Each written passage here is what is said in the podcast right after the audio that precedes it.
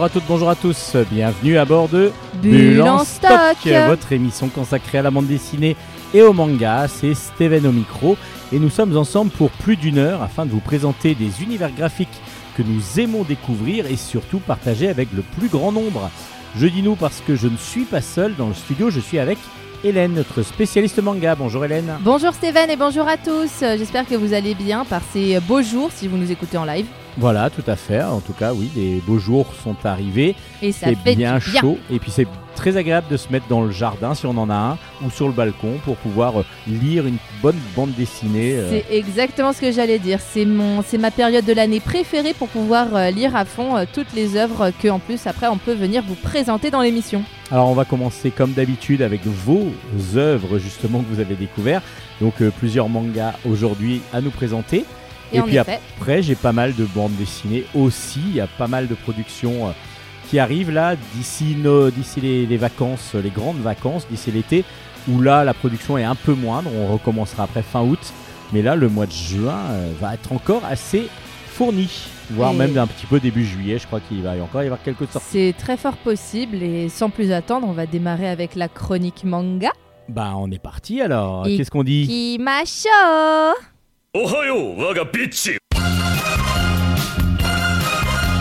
Chronique manga.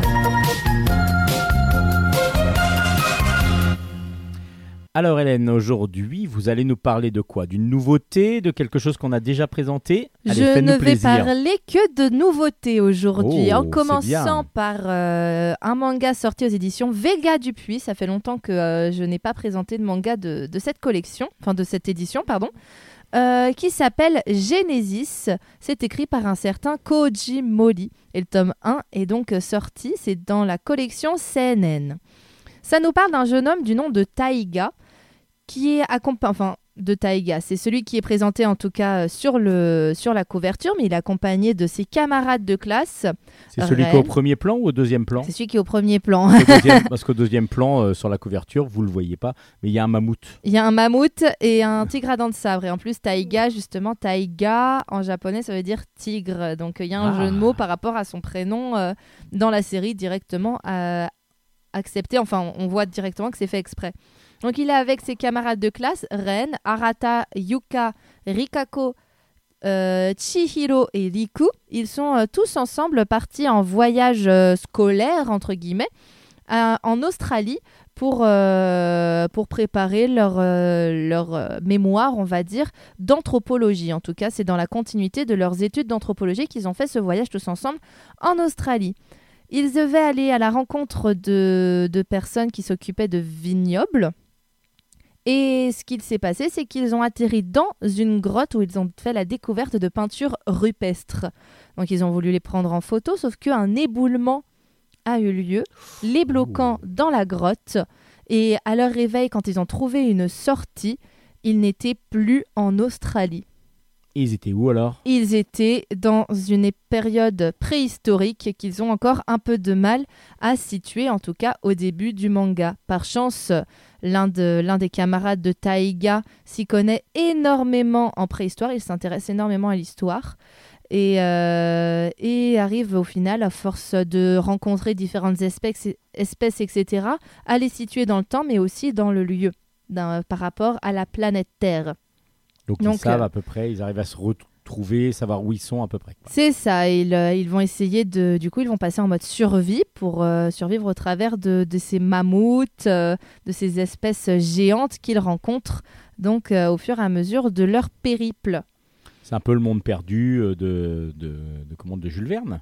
Ça peut, je ça, l'ai- il y avait ça aussi, fait euh, pas partie de ma culture, étonnamment. C'est pas un livre que j'ai lu, celui-là de Jules Verne, mais euh, de ce que j'en ai entendu, il y avait j'imagine que oui. aussi euh, le créateur de Sherlock Holmes, Conan Doyle, qui Conan avait fait Doyle. aussi un, un- comme ça, bah, quelqu'un qui arrivait au. Alors, Jules Verne, c'est au Voyage au centre de la Terre, Oui. et le Monde Oui, perdu, c'est de, ah, je de. Conan oui, Doyle. Je repère, je, je Voilà. resitue mieux. Voyage au centre de la Terre, c'est justement ça. Ils arrivent dans un monde, euh, bah, du coup, euh, différent de Mhm. leur. Alors, qu'est-ce que vous en avez pensé de ce manga J'ai été très mitigée quand je l'ai eu dans mes mains, tout simplement parce que euh, la couverture ne m'a pas attirée. J'ai pas trouvé le dessin très très attrayant. que ce soit dans la façon de colorer, que ce soit dans le visage du personnage. Alors même si euh, le mammouth et le tigre à dents de sable qui sont derrière sont très très bien faits, en ce qui concerne le cara design du personnage principal de Taiga, J'étais pas convaincue, mais euh, je trouve que cette couverture ne rend pas du tout hommage à- au trait de dessin qu'il y a une fois à l'intérieur du manga, qui pour le coup fonctionne très bien et sympathique. Euh, J'ai beaucoup aimé, les animaux sont tous absolument sublimes, et même, euh, même les décors, on sent qu'il y a un gros travail sur l'environnement qui les entoure. En même temps, euh, ça serait pas intéressant sinon. Il y a beaucoup de détails en plus sur tout ce qui est.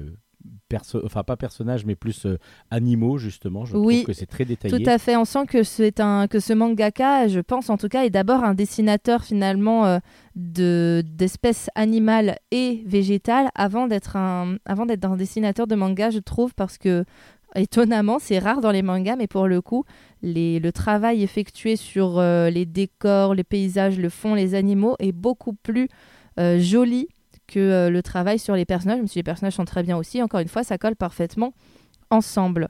Et, euh, franchement, j'étais, vraiment mitigée, puis finalement, j'ai bien accroché. Ils euh, ont un bon sens de, de la survie, tous, tous autant qu'ils sont.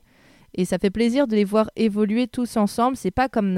Enfin, j'ai eu peur que ça soit un massacre et que dès la, dès la dixième page, on en ait deux qui soient morts et que tous les autres soient traumatisés, qui commencent à s'entretuer, etc. Pas du tout. Ils décident de se serrer les coudes et ils se rendent bien compte que s'ils veulent s'en sortir dans cette terre désolée, c'est ensemble et pas autrement. Ça s'appelle comment, du coup? Et donc ça s'appelle Genesis et c'est aux éditions Vega Dupuis.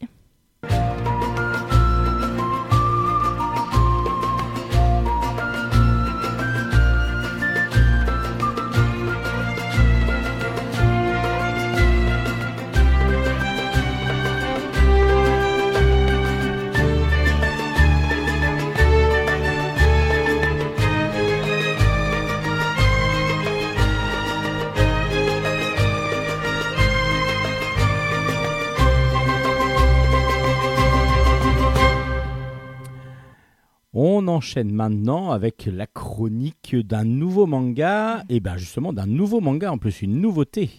Encore une fois, une nouveauté cette fois-ci aux éditions Soleil Manga. Je vous ai dit, je viens qu'avec des nouveautés aujourd'hui. Allez-y, allez-y. Euh, là, on est aux éditions Soleil Manga dans la collection Fantasy dont je vous ai déjà souvent parlé avec des belles couvertures qui brillent. Regardez, c'est beau avec le rayon du soleil derrière ça fait nous. tout beau. Ça fait tout beau, ça donne envie de l'ouvrir. Euh, ça s'appelle Isekai Gourmet Magical Tablecloth. Euh, c'était le scénario est de Tomohiro Shimomura et les dessins de Sato Tsukishima. Laissez-moi deviner, c'est un isekai. Et bah justement, je m'étais je m'étais dit ça quand j'ai lu, j'ai fait "Oh, c'est pas vrai, j'en peux plus." Enfin, encore une fois, je suis pas quelqu'un qui n'aime pas les isekai, c'est au contraire un univers qui me plaît en tant que grande joueuse de jeux vidéo. Alors isekai, un personnage qui arrive dans un monde, un univers où il est pas, bah, c'est pas son univers habituel. Donc il est soit projeté dedans, soit il par, par quelque chose, bah, comme un éboulement. On peut retrouver peut-être euh, une ère préhistorique. Finalement, Genesis est dans est, euh, dans une espèce de, de isekai, même si bien souvent, le principe du isekai, c'est on meurt et on se réincarne. Voilà. Les donc, euh, trois quarts du temps, c'est vraiment on meurt et on se réincarne en gardant ses souvenirs, euh, ses souvenirs d'humains, ce qui fait qu'on atterrit dans un univers qui n'a pas du tout la même technologie, par exemple, mais que nous, on a tous les savoirs humains du 21e siècle. Qui plus est, on redevient parfois un enfant, voire un bébé, tout en ayant déjà la conscience d'un adulte. Ça, c'est un côté un peu bizarre des isekai. par moments, ils aiment bien jouer dessus. Enfin mais il bref. faut réussir à s'adapter du coup au nouvel univers dans lequel on vit. Exactement. Alors que Alors là, isekai gourmet, est-ce que c'est un isekai alors? Bah, ça, c'est un, on peut considérer que c'est un isekai en quelque sorte, bien qu'il n'y ait pas d'histoire de réincarnation, pas du tout. Mais c'est vrai que c'est clairement un univers inspiré de ce qu'on connaît des RPG euh, japonais type. Euh, D'ailleurs, c'est sorti aux éditions Square Enix euh, au Japon. Square Enix, c'est les créateurs de jeux De type jeux Final. Fantasy, Par exemple. par exemple, ou de, des- de la série Nier Automata, enfin Nier Automata, Nier Replicant, etc. Enfin bref, plein de jeux. Euh, donc on est clairement dans un univers euh, héroïque fantasy comme moi je les adore, avec euh, une troupe d'aventuriers, un mage, une, une humaine, mi-humaine, mi-chatte, un- on ne sait pas trop ce qu'il est, l'autre et une dernière qui est une voleuse. Il se retrouve à rencontrer des orques, des dragons, bref. En cela, on est dans un isekai, sauf que, et ça, ça fait plaisir, il n'y a pas d'histoire de réincarnation ou quoi que ce soit. Ils sont tous dans, ils sont tous euh, là dans leur monde. Ils ne connaissent que ce monde. Ils n'ont pas d'autres repères. ils sont à la recherche d'une couronne de sagesse qui est, reconnue pour, euh, bah, pour euh, donner tous les savoirs à la personne qui l'apportera sur la tête et aussi elle pourra exaucer tous ses souhaits. Et en fait, dans leur aventure, ils sont également accompagnés d'une nappe magique. Qu'est-ce Ah, que c'est- c'est que C'est cette la nappe carte de Dora? Non, une nappe, pas une Ah, carte. Ah, bah j'ai cru. Bah, si une carte voulait aller bien, ça fait comme une nappe. c'est vrai, mais sauf qu'après on peut plus la lire pour retrouver ses, pour son la chemin. carte de Dora, elle est magique aussi. hein. C'est vrai. Là, ouais, mais elle laisse- la nappe, elle ne parle pas. D'accord. La nappe euh, de Isekai Gourmet ne parle pas. En revanche, si on pense très fort à un aliment, à un type d'aliment, elle va le faire apparaître. Elle peut le faire qu'une seule fois par jour. Euh, moi, je veux bien ça comme cadeau d'anniversaire. C'est trop bien. Euh, franchement, c'est trop bien. Et euh, ils le découvrent. Ils sont dans, bah, je vous le dis, le premier chapitre. Donc, ils sont dans un désert. Et ils se disent, bah tiens, il paraît que cette nappe, elle peut, elle peut faire apparaître un aliment. Donc, comme on meurt de soif, on va essayer de se faire apparaître de l'eau. Et du coup, ils se concentrent tous, sauf qu'il y en a une qui dévie un peu. J'aimerais bien du lait ah, avec des glaçons dedans parce que ça me rafraîchirait. Et là, pouf, un pot de crème glacée apparaît sous leurs yeux. Sauf que eux, ils vivent dans une époque type, euh, on va dire, euh, 14e, 15e siècle. Médiéval, ils ont quoi, médiéval. Mhm. Ils ont jamais vu de Du pot de glace de leur vie. Ils savent même pas comment ça s'ouvre. Ils sont en panique. Ils ont peur que ça explose Parce quand que ils Ben ouvrent. euh, Jerry's n'étaient pas euh, médi- Non, non. non. non, c'est plus récent que ça. Donc ils sont en panique et c'est trop marrant parce qu'on les voit découvrir à chaque, euh, à chaque chapitre, découvrir un aliment. Et ils ont peur de cet aliment et, et ça leur fait découvrir des choses nouvelles et ils apprennent comment on est censé l'utiliser. Donc la glace, ils se rendent compte que bon, ça se mange euh, à la cuillère ou quoi que ce soit. Ils ont une sauce aussi, donc euh, ils tiltent pas tout de suite. Au début, ils boivent à la bouteille, ils disent « Oh mais c'est dégueu !» Mais Après, euh, plein de choses comme ça et c'est marrant. C'est plein pour, pour le moment, pour ce chapitre qui est certainement un chapitre d'exposition. Euh, je crois qu'en plus la série va se finir en 3 ou 5 tomes. En tout cas, c'est une série terminée au Japon, mais je Une sais plus si c'est en 3 ou courte. 5 tomes. Mhm. C'est une série courte. Courte, pardon. Et euh, ils vont. Euh, je sais pas si c'est un. Oui, je pense que ça reste quand même un tome d'exposition au vu du cliffhanger qu'on a à la fin. Mais euh, c'est marrant ces petits chapitres où à chaque fois il leur arrive une petite mésaventure et du coup ils essaient de. Soit parce qu'ils ont la dalle, soit. Par rapport, euh, par rapport à la situation. Bref, ils utilisent la nappe qui leur fait apparaître quelque chose et après l'épisode va consister entre autres à comprendre quelle est cette chose qu'ils ont fait apparaître et j'ai trouvé ça euh, vachement chouette. Donc, il y a Vraiment, une réincarnation, mitigée. mais c'est du de, Mais de- c'est de de la nourriture. qui se réincarne dans Bah une oui, autre. Ça m'a rappelé, à- ça m'a rappelé un peu euh, Hero Skill achat en ligne, qui est un isekai que j'aime beaucoup, d'un jeune homme qui arrive à, qui a obtenu comme pouvoir, lui, en se réincarnant, c'est bel et bien du isekai, en se réincarnant dans un monde antérieur, il a obtenu comme pouvoir d'avoir accès à une espèce d'interface Amazon où il peut commander ce qu'il veut et ça apparaît immédiatement de manière magique. Et du coup, il, euh, il cuisine des plats d'aujourd'hui, mais euh, avec des personnes qui vivaient à- dans l'ancien temps et ça leur booste tout leur, euh, tous leurs euh, stats parce que euh, ça par contre là pour le coup on est dans un vrai isekai et Dans donc ils ont des stats vidéo. Mm. comme dans les jeux vidéo. Alors que là c'est pas le cas. C'est des aventuriers qui sont en effet dans un univers type type euh, heroic fantasy. Mais il n'y a pas certes il y a pas les les clichés du isekai dont on a l'habitude alors que pourtant isekai est dans le nom. Donc euh, moi ça m'a bien plu euh, agréable surprise. Et ça s'appelle donc. donc Isekai Gourmet Magical Tablecloth. Le tome 1 est sorti aux éditions Soleil Manga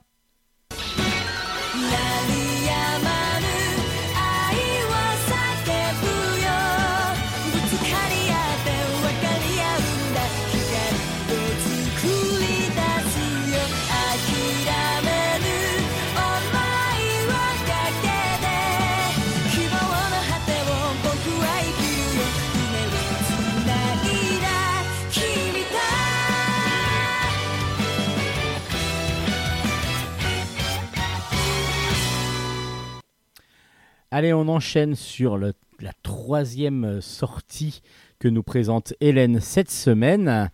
Et ça s'appelle, alors c'est assez original, je crois. Vous Euh, allez nous expliquer un petit peu c'est très comment ça vous est arrivé entre les mains. C'est oui, j'ai- oui, je vais raconter la, la petite histoire de ce manga que je suis très heureuse de vous présenter aujourd'hui. Ça s'appelle Diamond Little Boy. C'est écrit euh, par Victor Dermo, un Français qui vient de Caen, et c'est auto-édité. Euh, pour pouvoir l'obtenir, il faut aller sur le site dlb-shop.com. Je, vous le re- je vous le redirai à la, fin de la, à la fin de la chronique. Vous pouvez aussi suivre Victor Dermo sur les différents réseaux sociaux. Euh, c'est une euh, espèce d'autobiographie fictionnelle, on va dire, d'une autofiction. C'est comme ça qu'on dit, une autofiction? Une autofiction, ouais. une autofiction donc sur la vie de Victor euh, dans, dans les quartiers un peu, un peu beaucoup chauds de Caen, qui est Victor, qui est un jeune homme, euh, qui est un jeune homme métis, qui a donc euh, une mère blanche et un père qui vient des îles, je sais plus laquelle, j'ai pas envie de vous dire de bêtises, et qui, qui grandit de manière un peu compliquée dans un monde où lui, il est fan de manga, fan de hard rock, fan de visual kei, et que et qu'il se voit soit musicien, soit dessinateur de manga, et qu'en fait, on lui rabâche à tout bout de champ que bah non, un mec, euh, un mec black qui vit, euh, qui est né dans une cité à Caen, à part devenir dealer, euh, il peut rien faire d'autre. Et c'est son quotidien, c'est comme ça qu'on lui, c'est comme ça que, on- enfin c'est ce qu'on lui rabâche chaque jour. Et lui, il essaie de prouver le contraire. Et il va lui arriver plein, plein, plein de choses. Et donc, euh, il faut savoir que, en tout cas, les grandes lignes, tout ce qui, les personnages, etc., sont des vraies personnes qu'il a rencontrées. Que tout ceci est vrai, même si sur certains, sur certains événements, c'est certainement un peu romancé. C'est normal. exagéré, etc., c'est normal, c'est un manga. certains. Oui, tout à fait. Mais en tout cas, dans l'ensemble, c'est euh, c'est ce qui lui est réellement arrivé dans, euh, dans son adolescence. Et c'est marrant parce que je sens que c'est quelqu'un de ma génération. Et j'ai, j'ai- même si j'ai pas grandi dans les mêmes situations que lui, j'ai eu beaucoup de passages. Je me suis dit, ah ouais, ça, ça me rappelle des souvenirs et tout ce qu'il raconte. C'était vraiment. J'ai été particulièrement touchée par ce manga qui peut paraître au début avoir un trait de dessin euh, parfois un peu maladroit sur certaines cases, mais en fait, il est super bien maîtrisé et il arrive à nous faire ressentir euh, bah, ce qu'il veut nous faire ressentir à tel ou tel moment. Et j'ai trouvé ça très chouette. Et je vous le conseille vivement si vous voulez découvrir un mangaka français qui là en plus est en train du coup d'essayer de grandir. Et du coup vous m'avez demandé comment je me suis retrouvée à avoir ce manga dans les mains parce que c'est sûr qu'il faut le chercher celui-là. Bah, il faut, oui, il faut le trouver en tout Faut cas. trou- faut le trouver, faut savoir que ça existe. En l'occurrence, euh, donc euh, Victor Dermo est une connaissance d'Aurel San et il s'agit que mon frère, il, se- euh, il s'agit Il aussi, travaille avec. euh, il s'agit que mon frère travaille lui aussi avec Aurel San et en fait c'est mon frère qui m'a fait rencontrer Victor Dermo puisqu'il sait que donc moi je me passionne pour la culture japonaise etc. Et en l'occurrence, après discussion, Victor m'a- passé ses mangas et je lui ai proposé, si ça me plaisait, de les chroniquer dans l'émission. Et je suis très contente d'arriver enfin à vous les présenter ici parce que comme on a, eu on a reçu beaucoup de, de mangas des éditions avec lesquelles on travaille, j'ai un peu temporisé. Ça fait un petit moment que je les ai, mais ça y est, je peux le faire et je suis vraiment ravie de vous les montrer parce que j'ai trouvé très très sympa, très prenant. Je les ai dévorés. Et alors que pourtant, c'est pas forcément au, premier coup d'œil un sujet qui va me parler, presque parce que c'est ce qu'on ce qu'on appelle, en tout cas, c'est ce qu'il appelle du street manga. Ce qui, Ouais, qui qu'il y a l'art mélange. de la rue quand même qui est c'est ça, il y a l'art de la rue qui est très présent. comics, euh, voilà, il y a un petit peu. euh, Oui, il y a un côté un peu comics mélange déjà aussi. rien que la, le- la taille. La taille, on est plus sur un format comics en point, en point de vue taille de, de, de bouquin, Tout à fait. Et, sur un format souple. et pourtant, ça se lit de droite à gauche. Ouais, c'est ça, parce qu'il y, a quand même- il y a quand même le côté manga. On voit que les personnages ont beaucoup d'importance parce qu'il y a peu de décors, mais c'est pas ça qui est l'important, justement. Je pense Mhm. que c'est la relation entre les personnages qui ont l'air très bien campés, en tout cas de visu comme ça. Moi, ça me tente bien. Il Ouais, Ça me est. tente bien. Et je il est pense qu'il y a sympa. le côté euh, français qui fait que ben, on a aussi une culture euh, un petit peu différente euh, que les Japonais pour pouvoir aussi raconter des histoires. Donc, euh, je pense que les histoires, enfin, ce qu'ils racontent, euh, Ah, il en a des choses à raconter vraiment. et hein. donc, du coup, à découvrir. Il y a deux tomes en plus, je vois, pour l'instant, qui sont sortis. Mais Il y a deux tomes pour l'instant. Il n'a pas, en tout cas, moi, j'ai pas vu de troisième tome annoncé, mais au vu de comment se termine le deuxième tome, je pense qu'il va y avoir une suite. À mon avis, il est en train de travailler dessus actuellement.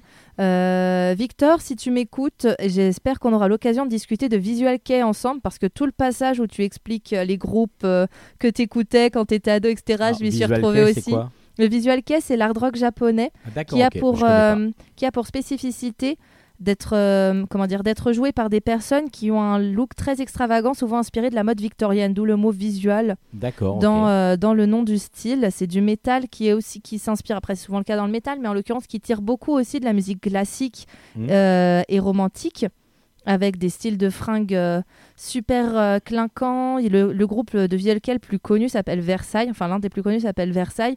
Ils ont tous des tenues bah, comme s'ils comme s'ils avaient vécu à euh, à l'époque de Louis XIV. C'est sublime. Et euh, leur niveau de musique est incroyable aussi. Donc euh, j'aimerais bien qu'on discute de ça un jour, Victor, quand on se recroisera. Toujours est-il que c'était c'est un manga qui m'a beaucoup plu. Je l'ai je l'ai vraiment dévoré. Et tous les personnages sont intéressants. Et c'est marrant parce qu'on est, on est du point de vue donc, du personnage principal, de Victor, mais, mais on se retrouve un peu dans sa peau par moment. Et c'est bien, c'est vraiment bien amené. Tous les personnages sont, euh, tous les personnages sont chouettes, sont attachants. Et euh, enfin, sauf ceux qui lui font du mal, mais on se rend compte un peu à quel point, mine de rien, il s'est battu pour, euh, pour ses rêves et que bah, le, tout son, toute la société l'a un peu tiré vers un, vers un endroit, enfin vers une direction qu'il ne voulait pas prendre. Il finit par la prendre, mais comment va-t-il faire pour s'en tirer et finalement quand même sortir ce manga? C'est tout ça finalement qui est raconté et franchement c'est c'est très très bien fait. J'ai beaucoup aimé la lecture de ce manga. Et ça s'appelle donc comment? Et Donc, comment on peut le commander aussi? Donc ça s'appelle Diamond Little Boy. Et pour le commander, vous pouvez aller sur euh, les réseaux sociaux, trouver Victor Dermo, V-I-C-T-O-R, plus loin, D-E-R-M-O, ou alors sur le site www.dlb-shop.com. Merci Hélène. C'était un plaisir. On se retrouve la semaine prochaine? Euh, oui, bah oui, comme d'hab. hein. Allez, à la semaine prochaine. À la semaine prochaine et merci encore.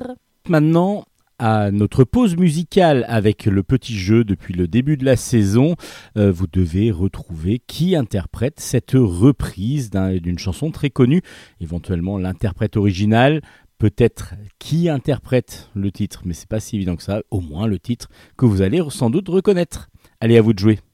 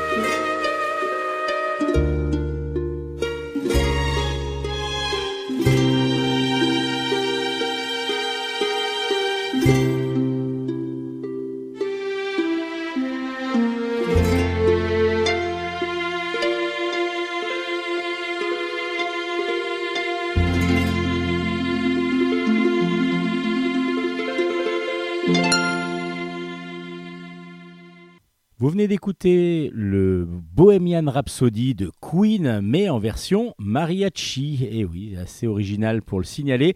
C'est de Maria Chillout.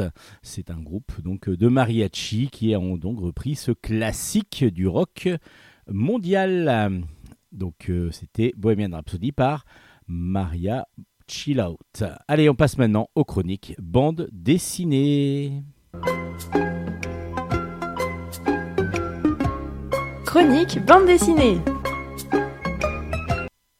On commence ces chroniques BD avec une intégrale, l'intégrale de Antoine Sèvres, frère inquisiteur. C'est de Laurent Rullier au scénario, Alessio Lapo au dessin et c'est aux éditions Varou. Alors je dis intégrale parce que les trois, tomes sont donc sortis dans un très très bel album. Alors les deux premiers, vous les avez peut-être vus passer à l'époque, ils étaient sortis chez un autre éditeur que les éditions Varou et le troisième tome avait été mis en suspens. La série avait s'était arrêtée et les éditions Varou ont donc eu la bonne idée de ressortir les deux premiers et de sortir cet inédit donc euh, de euh, des aventures de ce moine dominicain. C'est un moine dominicain, euh, Antoine Sèvres, qui se balade dans le bah, à l'époque de François Ier et il a pour, particu- bah, pour pa- particularité, pardon, je vais avoir du mal aujourd'hui à me dépatouiller, il va falloir que j'enlève les pattes que j'ai dans la bouche, il va avoir pour particularité de, en plus de, de prêcher la bonne parole, même si c'est pas toujours euh, le cas, enfin vous allez, on va le découvrir petit à petit à travers les trois albums, ça c'est très très intéressant parce que le personnage n'est pas si lisse que ça, Euh, il est surtout enquêteur. Enquêteur parce qu'il va se passer pas mal de choses à l'endroit où il va se où il va arriver et il va devoir mener des enquêtes discrètement euh, étant lui-même la cible des fois de certains malandrins et donc ben, on se retrouve avec une ambiance qui nous fait penser à un film qu'on a adoré et un livre qu'on a adoré. Enfin, moi, j'ai plus vu le film, à vrai dire, parce que du coup, j'avais pas, je n'avais pas lu le bouquin à l'époque. Le, le livre d'Umberto Eco qui s'appelle Le nom de la rose. Et on a un petit peu dans ce style de- de- d'aventure.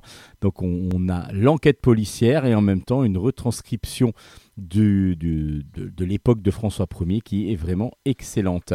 Alors, les trois albums donc euh, sont compris dans le dans l'intégrale. Le premier s'appelle Abyssus Abyssum Invocat. Le deuxième, Les Portes de l'Enfer. Donc, ce sont les deux qui ont déjà été édités. Donc, l'inédit s'appelle Les Deux Frères et le Vigneron. Et tous les trois forment donc à chaque fois une enquête que, va suivre donc Antoine Sèvres.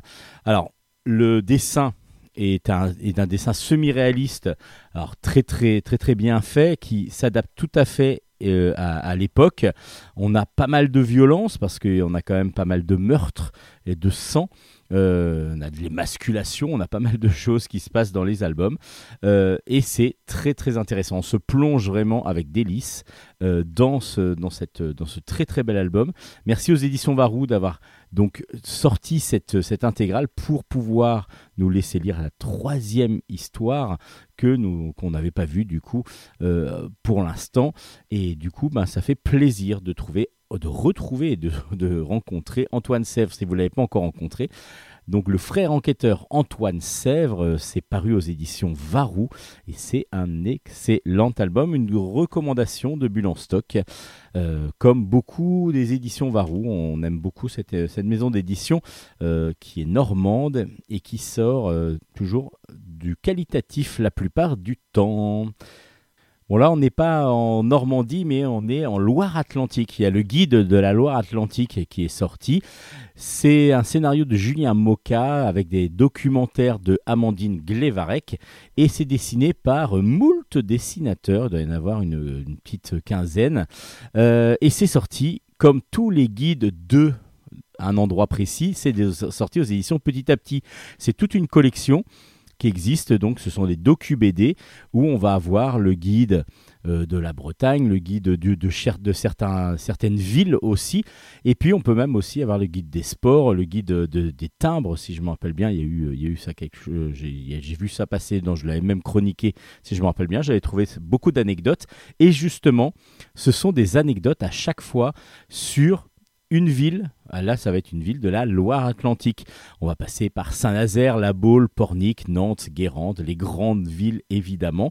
On va expliquer euh, qu'est-ce que la Loire-Atlantique, pourquoi est-elle française, parce qu'il y avait Anne de Bretagne quand même qui était euh, au départ euh, donc dans cette en Loire-Atlantique et qui a été obligée, qui, qui a été obligée de se marier avec le roi de France de l'époque. Et du coup, ben, la Loire-Atlantique est devenue française comme la Bretagne ensuite, parce que avant la Loire-Atlantique était même la patrie de base de la Bretagne.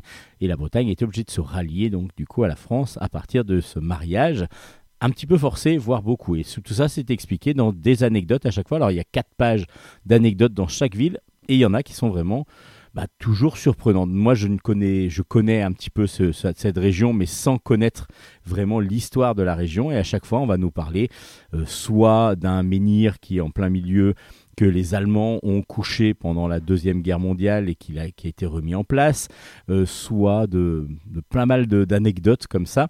On voit donc des dessins différents à chaque fois et tous les dessins sont vraiment euh, de bonne facture. On n'a vraiment pas quelque chose qui nous choque loin de là.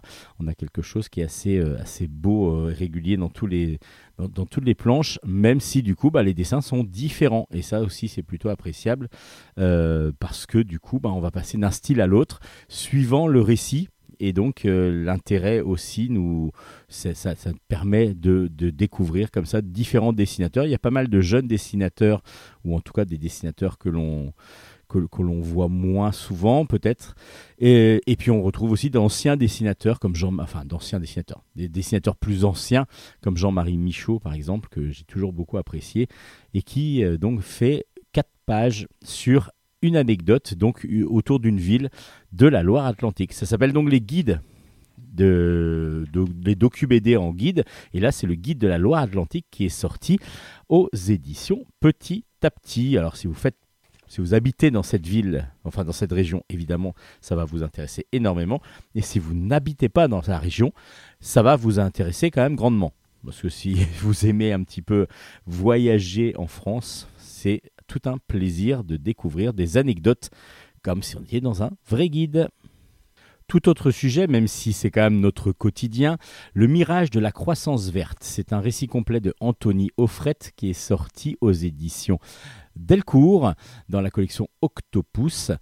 Et Anthony Offret a décidé de nous expliquer bah, toute cette transition écologique, toute cette euh, croissance verte, comme l'on dit, pour pouvoir passer de notre système actuel euh, de pollu- qui est très pollué, où on est en train de petit à petit de détruire la planète, euh, jusqu'à l'évolution vers une, une économie verte, une écologie, et ainsi de suite. Ce qui est préconisé évidemment pour la survie de la planète, mais il va aussi nous expliquer que c'est pas toujours si évident que ça. Donc, il est parti du principe que le 29 juin 2020, il y a la Convention citoyenne sur le climat. Euh, il y a 146 propositions citoyennes qui ont été, euh, qui ont été, en, qui ont été lancées. Et tout le monde, euh, enfin, les, les gens qui regardent ce discours-là ont l'impression que, que ça va être très bien. Donc, on va enfin apporter des solutions pour adapter notre économie aux enjeux climatiques. Mais il y a son beau-père qui s'appelle le Doc qui va petit à petit euh, argumenter un petit peu contre les, systèmes mis en place, tout ce qui va être essayé de mis en place, pour montrer le pour et le contre, faire attention. Il faut toujours être vigilant. C'est pas parce qu'on a des bonnes paroles que tout va être fait euh, immédiatement. Alors c'est euh, très très didactique. On est vraiment sur des choses assez qui peuvent être devenir complexes euh, si on s'y accroche pas. Et le c'est marrant parce que le dessin est complètement à l'opposé. C'est un dessin très dynamique, très cartoon, entre dessin de presse et cartoon, qui fonctionne super bien du coup quand même. Euh, même le propos est pas pesant du coup, ça, ça rend le propos euh, plutôt agréable parce que les personnages sont toujours un grand, une grande banane et tout ça. Mais c'est vrai que le propos, bah, c'est des explications assez complexes si on s'y accroche bien et du coup c'est très intéressant euh, de découvrir cette croissance verte et le mirage de la croissance verte, on nous fait croire des choses peut-être qui n'auront peut-être pas lieu tout à fait. Ben, en tout cas, à vous de découvrir cet album chez Octopus, enfin la collection Octopus, c'est toujours des collections où on va rentrer dans un sujet, mais assez en profondeur pour pouvoir décortiquer vraiment l'ensemble du sujet. Le mirage de la croissance verte aux éditions Delcourt. Et pour revenir encore, on va, on rester dans le documentaire encore, avec des animaux et des hommes. J'aurais dû vous le chroniquer, vous le présenter juste avant euh, le miracle de la croissance verte. Euh, des animaux et des hommes, c'est aussi dans la collection Docu BD de chez Petit à Petit. Les scénarios sont de Gates, euh, les dessins de, pareil, un groupe d'auteurs euh, dont euh, Alessandra, Joël Alessandra, Adan, euh, Huro, Simon Huro, euh, Olivier Martin, Titoine, et puis un documentaire de Pierre Gay avec une couverture, une superbe couverture de Franck P. Alors c'est aux éditions, donc toujours petit à petit, mais c'est en partenariat avec le Bioparc. C'est un parc zoologique qui a, en tout cas, un, groupement de parcs zoologiques qui ont l'envie et le- pour mission de sauver les animaux et les espèces d'animaux en, difficulté, en, voie de disparition. Et justement, dans cet album, on va découvrir ben, 18 histoires dont on va avoir à chaque fois 18 projets qui, tournent autour d'un animal. Je vous explique. Donc euh, on va voir, on va nous expliquer un petit peu de quel animal il s'agit. Et puis on va nous expliquer comment l'homme, et le, avec l'aide du bioparc ou même sans, euh, a réussi petit à petit à préserver donc de l'homme lui-même euh, ces animaux-là. Parce que souvent les animaux ont été chassés pour, pour s'en servir euh, comme, comme nourriture, par exemple, mais aussi des fois, c'est la nature qui les entoure qui petit à petit est dégradée par l'homme qui va petit à petit les empêcher de survivre au mieux euh, dans, leur habitat naturel. Et il va falloir préserver cela. Et pour pouvoir préserver ces animaux, plutôt que de les protéger en les mettant en cage ou en les bloquant, euh, ben, le bioparc a pour principe d'éduquer plus les, humains qui vivent autour de ces animaux et dans ces réserves pour pouvoir petit à petit préserver au maximum les différentes espèces. Et donc c'est ce qui va nous être expliqué dans des animaux et des hommes, euh, donc dans, dans ce docu BD. Alors à chaque fois c'est 4-5 pages de bande dessinée et puis à chaque fois une petite, une double page qui explique le projet qui a été mis en place réellement, qu'on peut voir dans la BD, mais aussi avec des photos, avec des explications beaucoup plus précises. C'était ex- exactement le même système dans le guide de la Loire-Atlantique en bande dessinée que j'ai présenté il y a pas très longtemps, je crois que c'était à peu près il y a 10 minutes. Euh, et il y a aussi, je vous avais, j'avais oublié de vous le préciser, à la fin des quatre planches de bande dessinée, à chaque fois, une double page qui reprend euh, les événements. Et là, dans, la- dans le guide de la Loire-Atlantique, à chaque fois, qui développe un petit peu plus sur d'autres anecdotes autour de cette ville qu'on présente, comme Pornic par exemple, ou La Baule. Dans Des animaux et des hommes, c'est le projet de soutien aux animaux qui est expliqué, explicité. On réexplique aussi qui est, quelle sorte d'animaux c'est, comme les okapis, les girafes, les certains, certains tigres. Il y a plusieurs animaux, plusieurs façons de les préserver grâce et souvent en passant par l'éducation de l'homme. Donc on va d'abord parler aux hommes pour pouvoir sauvegarder au maximum les animaux. Ça s'appelle Des animaux et des hommes, c'est donc un docu-BD aux éditions Petit à Petit qui en est le spécialiste de ces docu-BD et qui c'est toujours très très bien fait.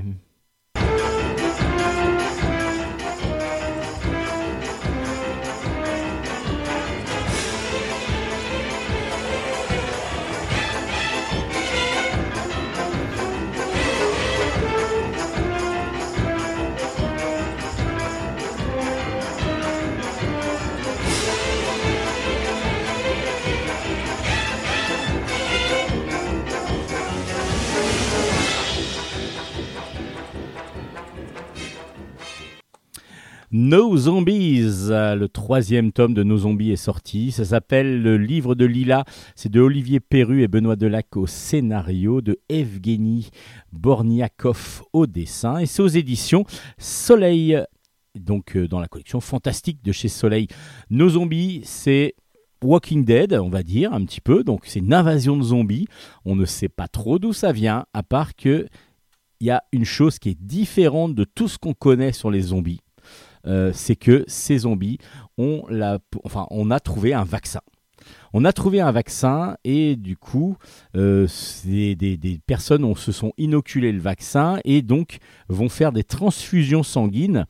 Et petit à petit, leur sang, donc, euh, qui a les anticorps et qui permet de soigner différents humains, ben, il va pouvoir soigner justement des gens qui ont été mordus euh, assez récemment. En tout cas, il y a des tests qui sont faits, on essaye pas mal de choses.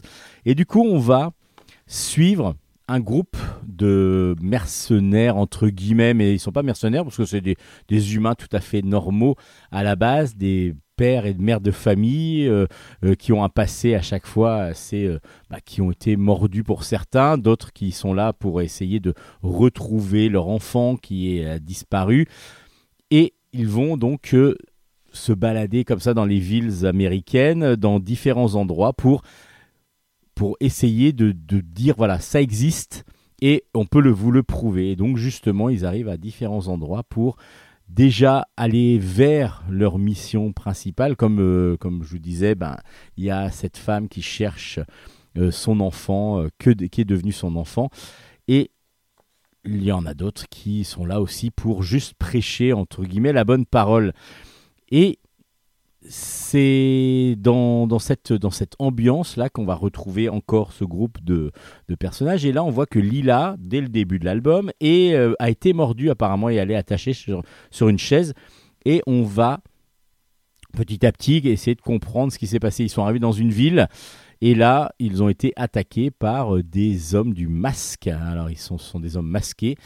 Et ils vont donc euh, subir les assauts de cet homme du masque qui cherche absolument à découvrir un groupe d'humains qui ne sont qui n'ont pas encore euh, qui ont été préservés et ce groupe d'humains a apparemment un trésor une sorte de secret ce qu'on appellerait le jardin qui serait vraiment quelque chose de caché et qu'ils veulent absolument récupérer alors qu'est-ce que c'est exactement? Bah, vous allez le découvrir dans nos zombies alors j'ai toujours trouvé très intéressante cette série parce que en suivant un personnage à chaque fois, même si c'est toujours le groupe, mais il est souvent détaché un peu du groupe. On va suivre l'évolution de ces quatre personnages, quatre ou cinq, je sais plus exactement, je crois que c'est quatre, à travers donc euh, les différentes euh, villes. Là, ils sont euh, à Pittsburgh et ils vont donc subir des assauts la plupart du temps et des zombies, mais aussi de groupes armés euh, de révolutionnaires, enfin de, résistants, mais qui des fois se prônent plutôt la violence que, la résistance pacifique. Et donc du coup, euh, ils vont être, ils vont subir des deux côtés euh, les affrontements. Donc nos zombies est toujours très très bien dessiné, dessin réaliste qui fonctionne très bien et du coup on est dans un bon thriller euh, avec donc cette euh, particularité de, se dire bah oui il y a une fin possible mais très positive. Parce que s'ils arrivent alors en même temps ils sont que 4 pour l'instant. Et petit à petit quand même ça on sent que ils ont réussi à, donner euh, à donner de l'espoir à pas mal de gens. Donc à voir. Il y aura un quatrième tome qui sortira. Je ne sais pas comment ça va se conclure. Est-ce que ça sera juste à chaque fois? Enfin, on va voir. Mais en tout cas, ce, troisième tome de Nos Zombies est sorti aux éditions Soleil et est toujours aussi bon. Ça se continue très bien la série. Une série qui se finit, on ne sait pas trop. Je je pense que c'est fini. Mais en tout cas, peut-être qu'il peut y avoir une suite. Et ça, j'aimerais bien parce que du coup, c'est quelque chose que je vous ai présenté, enfin quelque chose, un album, une série que je vous ai présenté, et dès le début, j'avais trouvé ça absolument génial. Ça, une fin vient de sortir, ça s'appelle Gilande. Euh, le troisième tome s'appelle Colère froide. C'est de Bruno de Rover au scénario, de, des dessins de Closine, et c'est aux éditions Hanspach. Alors, Gilland, on est dans un univers euh, là de vikings, très très violent aussi. On est sur des combats, des affrontements, des meurtres, des, des tueries. Euh, on va suivre Sten. Sten, c'était dans ce premier album, il revenait d'une d'une campagne euh, destructrice donc avec son Drakkar et ses hommes. Et il revenait sur sa terre natale qui s'appelait Gilande. Et là, il avait découvert que son père, qui était le roi de, de, de la contrée, avait été, enfin, il était devenu catholique. Il avait, il était tombé sous le joug, on va dire entre guillemets. En tout cas, c'est comme ça que le voit Sten de, de, ces, de ces prédicateurs qui ont, sont venus lui donner la bonne parole. Et lui, il avait accepté que le peuple abandonne les dieux euh, donc vikings et devienne catholique. Ce qui n'avait pas du tout plu à son fils, qui avait fomenté tout un, tout un système, toute, une machination pour pouvoir essayer de prendre le pouvoir à la place de son père. Alors, qu'est-ce qu'il en est, qu'est-ce qu'il est passé? Alors, j'ai, j'ai pas envie, si vous n'avez pas lu le premier et le deuxième, de trop vous spoiler, parce que du coup, on a une évolution dans le personnage et c'est ce qui est extraordinaire dans cette, dans cet album, dans cette série, c'est que ce personnage, le premier, Sten là, on avait vraiment euh, de l'empathie totale pour lui. On avait vraiment une empathie totale. Pourquoi? Parce que du coup, il se sentait un peu spoilé, spo- spolié, pardon, pas spoilé là, euh, spolié. euh, Lorsqu'il était arrivé chez lui, frustré, il avait envie de, de, retrouver euh, le pays comme il l'avait découvert. Donc on se dit, bah voilà, on va l'aider, on, va, on a envie que ça fonctionne pour lui. Ouais, mais bon, il n'est pas devenu le plus gentil euh, de, de ce qu'il aurait pu devenir. Et donc, il y a tout son côté très négatif qui va ressortir, son côté paranoïaque total. Alors là, c'est dans le troisième tome, on le ressent totalement. J'ai pas trop envie de, de trop vous en dire. faut juste lire cette série. Ce troisième tome apporte moins de surprises, mais apporte une conclusion. Donc du coup, c'est beaucoup plus, c'est voilà, c'est intéressant parce que du coup, trop de surprises à force, ça peut vraiment euh, gâcher le, le, le, le propos. Là, les deux premiers nous apportaient déjà pas mal de surprises et des rebondissements et des des, des, des, des, des cliffhangers comme on dit, ou des twists aussi finaux euh, des fois dans l'album. Là, dans le troisième, on est plus, sur quelque chose de classique. Euh, Sten est au pouvoir, sa femme va bientôt accoucher, mais euh, il a, lui, ce qu'il veut, c'est absolument juste avoir un héritier.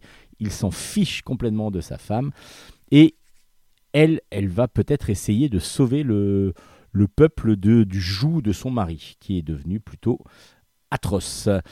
En tout cas, à découvrir. Les trois albums forment vraiment un très bon triptyque. Euh, les dessins réalistes sont superbes. Les personnages sont bien forts et bien, ancrés, bien campés.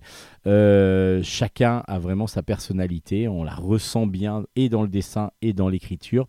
Vraiment, c'est une excellente série que j'apprécie énormément, que j'aime beaucoup. Depuis le début, je vous avais dit que c'était vraiment un gros coup de cœur. Bah, le troisième tome conclut euh, avec brio, je trouve, cette première histoire. Je dis première parce que on peut se dire qu'il pourrait y avoir un autre cycle, dirons-nous. Mais bon, on ne présage de rien. En tout cas, moi, j'ai beaucoup, beaucoup apprécié cet album. Ça s'appelle donc Giland et c'est aux éditions Hanspach. Comme j'ai beaucoup aussi apprécié, je vous disais que j'avais apprécié l'album précédent, celui-là aussi est un premier tome, cette fois par contre, qui s'appelle 5 avril. Le tome 1 s'appelle L'héritier de Da Vinci. C'est de Fred Duval et de Michel Bussy au scénario, de Noé Monin au dessin, et c'est aux éditions Dupuis. Alors préparez-vous à la grande aventure dans cette série. En tout cas, le premier tome nous apporte déjà son lot euh, d'intrigue et de, suspense.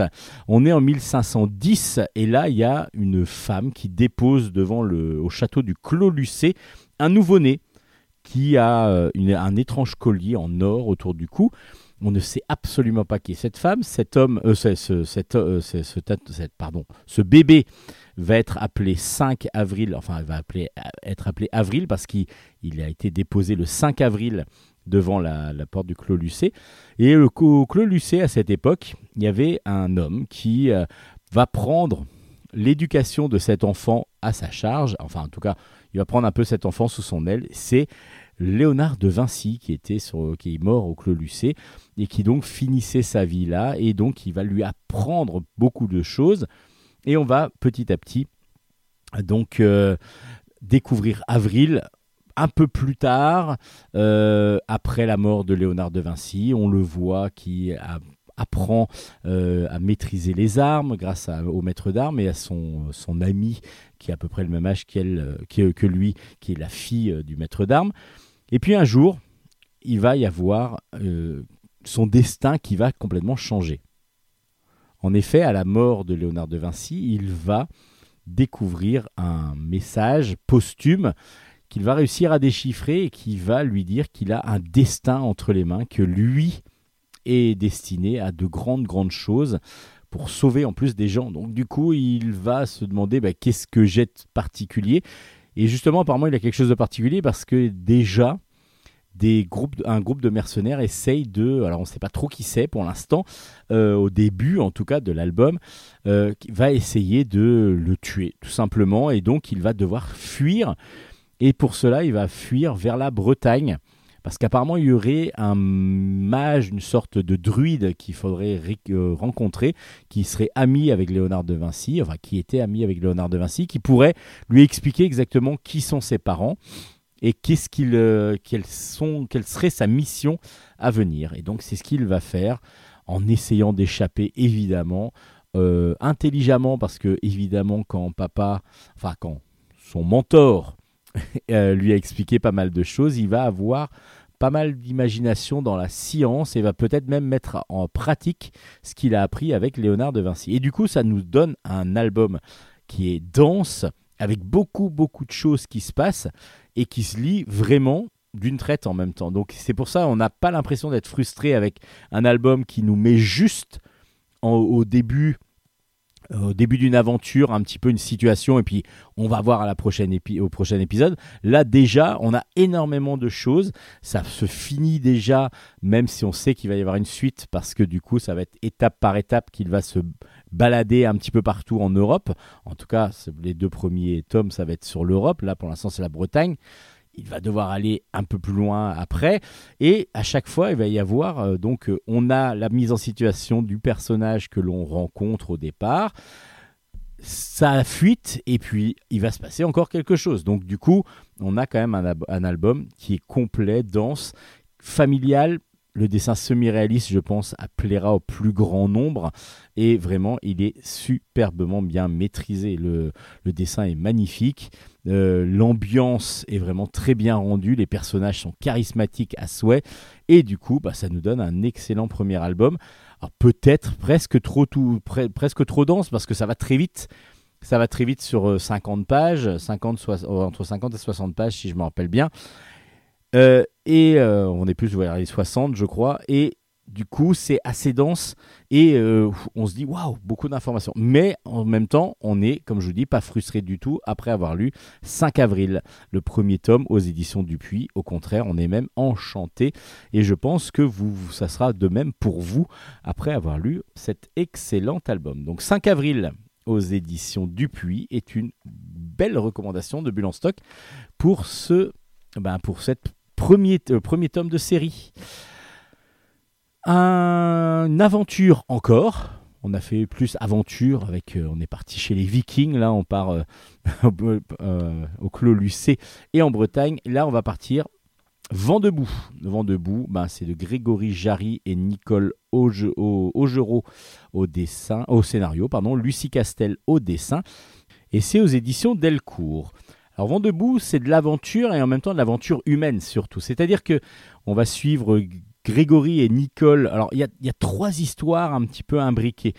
On va suivre Grégory et Nicole, qui sont donc les scénaristes, qui ont décidé de voyager avec leurs enfants pour leur apprendre ben, de façon réaliste, évidemment, ben, l'univers, euh, la, la planète. Donc ils vont, ils se baladent comme ça, ils font l'école à leurs enfants, ils vont aussi dans différentes, différentes contrées, ils vont pas dans des voyages touristiques avec plein de monde, ils vont vraiment chez les habitants, ils vont euh, vraiment au plus près des peuples qu'ils vont traverser. Et là, ils sont en Asie du Sud-Est, en Thaïlande, et ils rencontrent Robert. Robert, lui, c'est un gars qui a 76 ans et qui a décidé de, de, vivre un petit peu comme ça, un routard. Il se balade plutôt en Thaïlande, plutôt en Asie, et il, va donc raconter son aventure. Donc du coup, on a déjà ce- cette famille, Grégory, euh, Nicole et, leurs enfants, qui, que l'on voit évoluer à travers comme ça leur,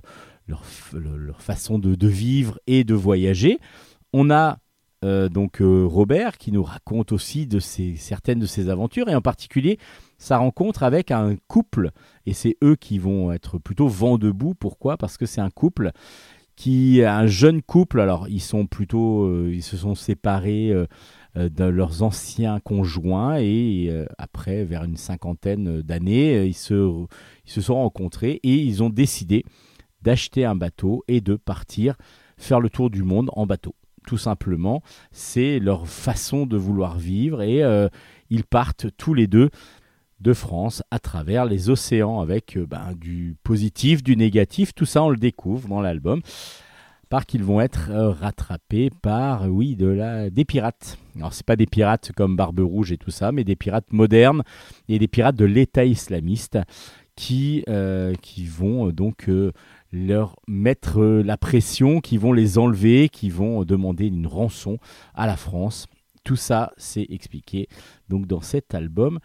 Alors, c'est des dessins euh, semi-réalistes, euh, vraiment euh, super beaux, et on a des aventures qui nous paraissent complètement, alors pas inventées, mais euh, qui, qui réalistes, mais, euh, mais on se dit, bah là, ça existe peut-être pas. Bah si, ce sont vraiment des choses qui existent. Évidemment, Grégory et Nicole, eux, se font ces voyages avec leurs enfants. Je ne sais pas si cette, euh, ce Robert le Routard a été, été vraiment. En tout cas, c'est quelqu'un qui a inspiré ce personnage. Et par contre, le couple de navigateurs, eux, c'est tiré d'une histoire vraie. Euh, c'est des faits réels, comme euh, parce qu'il y a Jürgen Kant, Kantner et euh, Sabine Mertz, pardon, deux Allemands qui sont partis comme ça à travers les océans et qui ont été assassinés par l'État islamiste, par des pirates qui se revendiquaient de l'État islamiste. Et donc du coup, ben, il y a un côté réaliste, très réaliste même, et dans un dessin, euh, enfin dans un, dans un album plutôt, qui nous raconte ben, des aventures humaines. On a l'impression vraiment d'un- d'un- d'une vraie balade. Alors, il y a plein de moments plutôt apaisants, euh, il y a plein de moments aussi bah, très stressants, et on a comme ça une montée en puissance dans le drame qui va petit à petit se mettre en place, et j'ai trouvé ça très très reposant par moments, très intéressant parce qu'évidemment beaucoup beaucoup d'anecdotes, beaucoup de, de choses, voir comment on doit et on peut vivre avec des enfants en voyage. Euh, et je ne parle pas juste d'un voyage, comme je vous disais, organisé pendant les vacances. On est vraiment sur des, des, voyages au long cours.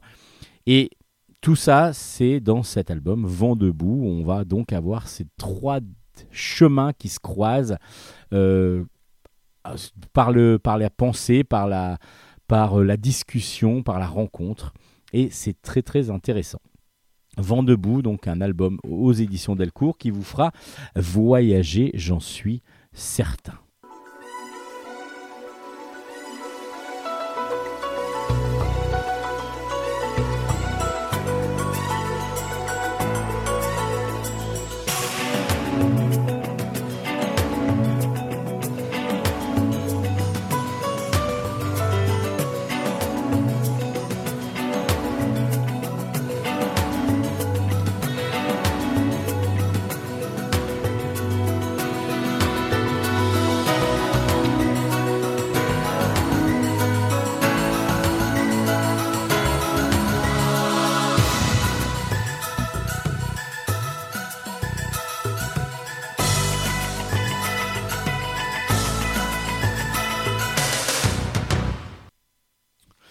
Toutes les grandes séries, toutes les grandes sagas de bande dessinée ont des origines. Alors vous allez me dire, qu'est-ce qu'il dit là? Il dit un peu n'importe quoi aujourd'hui. Vous allez comprendre ce que je veux dire avec La fortune des, Win- des Winchlav. Euh, le tome 2 s'appelle Tom et Lisa. C'est de Jean Van Hamme au scénario, Philippe Berthet au dessin, et c'est aux éditions Dupuis. Bon, déjà, quand on dit Philippe Berthet au dessin et Jean Van Hamme au scénario, on imagine bien qu'on est sur du très très lourd. Donc, euh, du coup, le dessin de Philippe Berthet, toujours aussi beau, euh, élégant, avec euh, donc un dessin ligne claire, mais vraiment dans un style parfait, comme d'habitude. C'est toujours aussi parfait et en même temps très très intéressant parce que c'est son style à lui. On reconnaît du Philippe Berthet partout. Dès qu'on voit un dessin de Philippe Berthet, on le reconnaît. Et là, on est encore dans cette, dans cette, dans cette optique graphique qui est absolument magnifique. Donc déjà, rien que pour les yeux, ça fera plaisir. Et puis, ben, les Winchslav, c'est qui? Ben, C'est l'ancêtre, c'est les ancêtres de Largo Winch, tout simplement. Et on va suivre depuis, en trois albums l'évolution de la famille Winslav, qui va petit à petit devenir Winch. Dans cet album-là, même, ils vont changer. Il y en a, il y a un des personnages qui va changer de nom euh, et qui va donc, euh, on va suivre petit à petit leurs aventures.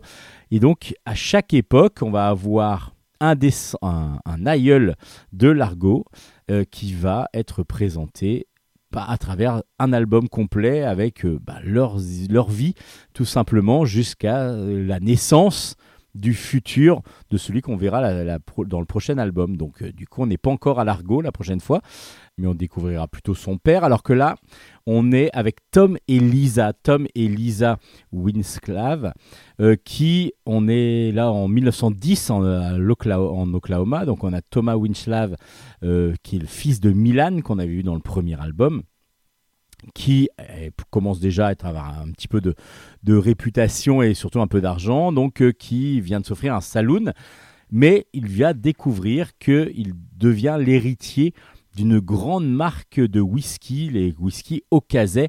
Alors, il n'est pas héritier tout seul, il est héritier avec sa sœur qui s'appelle donc Lisa. Et on va suivre le destin de ces deux personnages complètement différents parce que euh, lui est un mec plutôt volage euh, qui va de femme en femme, des fois un peu crédule et du coup qui se fait des fois assez déplumer facilement.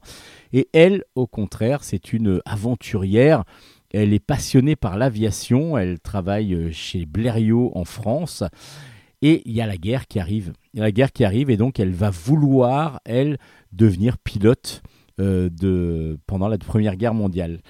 Et puis, ben, il y a le Baron Rouge en face. Donc, euh, qu'est-ce qui va se passer exactement pour elle?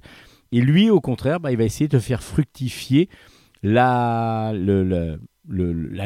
enfin la marque Okazay, à part qu'il va y avoir une chose qui va se passer aux États-Unis, c'est la prohibition, donc l'interdiction de l'alcool. Alors comment ça va se passer exactement? Lui, pour déjà que ce soit plus facile pour les, pour les investisseurs, pour tout ça, il va déjà changer son nom en Winch, justement. C'est lui, donc euh, Tom, qui va changer son nom en Winch. Alors, c'est une histoire, à chaque fois, on va suivre euh, des personnages que l'on connaît pas obligatoirement parce qu'on les a vus que euh, jeunes, voire euh, on les a pas vus dans l'album d'avant. Et à chaque fois, une époque, on va suivre une aventure et c'est excellent. C'est excellent parce que du coup, en trois tomes, on va avoir les trois générations précédentes avant Largo Winch. Et puis, bah, ça, complète, je trouve, une saga qui est magnifique. Euh, le dessin de Philippe Berthet, évidemment, n'est pas le même que celui de Philippe Franck. Et en même temps, on a deux styles différents, mais qui se complètent vraiment très très bien. C'est, moi, j'adore de façon Largo Winch de base. Alors du coup, un préquel avec ses aïeux ne peut que me réjouir et je vous recommande vraiment ces deux premiers tomes de la fortune, euh, de la fortune pardon, des Winchslav euh, aux éditions Dupuis. C'est vraiment excellent et ça complète obligatoirement, je pense que ça va être euh, le mot, ça va compléter obligatoirement votre collection de Largo Winch. Les futurs de Liu Sichin. C'est une très très bonne série qui est en train de sortir de science-fiction, qui est en train de sortir chez Delcourt. Alors, Liu, j'ai envie de dire Louis, je sais pas pourquoi. Liu Cixin, c'est un romancier chinois euh, qui est vraiment un des plus grands écrivains de science-fiction en Chine, mais que l'on connaît peut-être un peu moins en France, même si apparemment euh, ceux qui sont fans de science-fiction le connaissent déjà. Et cet auteur a fait une quinzaine de cours euh, de, récits courts qui sont petit à petit, qui vont être adaptés petit à petit aux éditions Delcourt. Je vous avais dé- déjà présenté le premier album. Là, vous, je vais vous en présenter deux autres qui sont complètement différents du premier, mais qui à chaque fois apportent, je trouve, une vision nouvelle En tout cas, des visions que je n'avais pas vues, que je n'avais pas encore vues en science-fiction. Alors, je ne suis pas non plus un grand spécialiste de science-fiction. J'ai pas lu tout en long, en large, mais je trouve que les principes et les idées que met en place euh, Liu euh, sont vraiment excellents. Par exemple, pour Que respire le désert, c'est un récit complet de Valérie Mangin et de Steven Dupré. Alors Valérie Mangin en scénario et en adaptation et Steven Dupré au dessin. Donc comme je vous ai dit, c'est dans la collection, c'est aux éditions Delcourt, dans cette collection de Futur de Liu Cixin. Là, j'ai trouvé cet album absolument merveilleux, euh, poétique en même temps et un petit peu inquiétant par moment parce que j'ai trouvé que la fille était un peu inquiétante. Je vous explique. Euh, on est dans, dans un futur où euh, la Chine la Chine de l'Ouest a été rongée par la désertification. Il n'y a plus d'eau, il y a une grosse difficulté pour euh, bah, y a plus de plus de pour récolter pour euh, pour pouvoir planter des graines et ainsi de suite parce qu'il n'y a pas d'eau. Donc euh, du coup automatiquement il n'y a, y a pas de pluie. Et du coup on va suivre une, une jeune demoiselle euh, enfin même une enfant au départ qui s'appelle Luan elle vit avec son papa et sa maman euh, dans une ville justement proche de ce désert euh, et qui sa maman elle est scientifique et elle essaye de trouver une solution pour justement réussir à planter des graines dans le désert euh, qui en plus s'alimenteraient en eau elle-même parce que du coup elle va lancer des graines avec une base avec de la glace qui va pe- permettre en fondant ben, de, de protéger la plante et de alors elle fait des et de- de nourrir la plante pardon avec l'eau. Et du coup elle va faire des essais elle va euh, donc lancer ça d'un avion à part que le jour de son anniversaire Yuan va perdre sa mère de l'accident d'avion.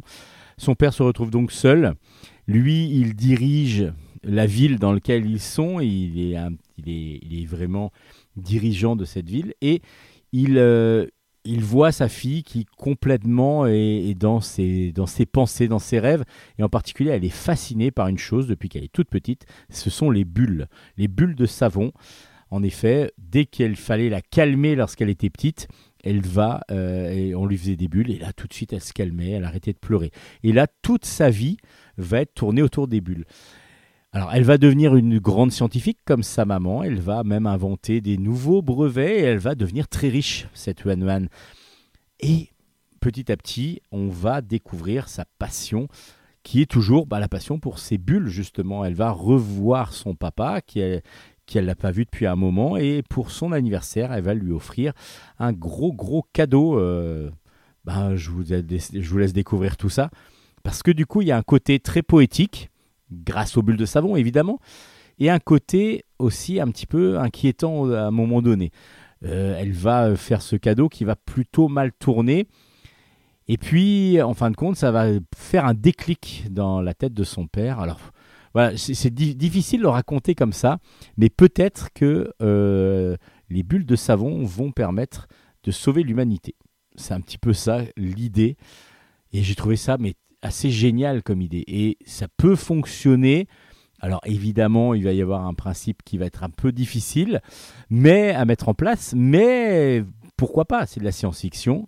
C'est tout à fait pas réaliste, mais euh, envisageable. Et pourquoi pas travailler sur une idée comme ça?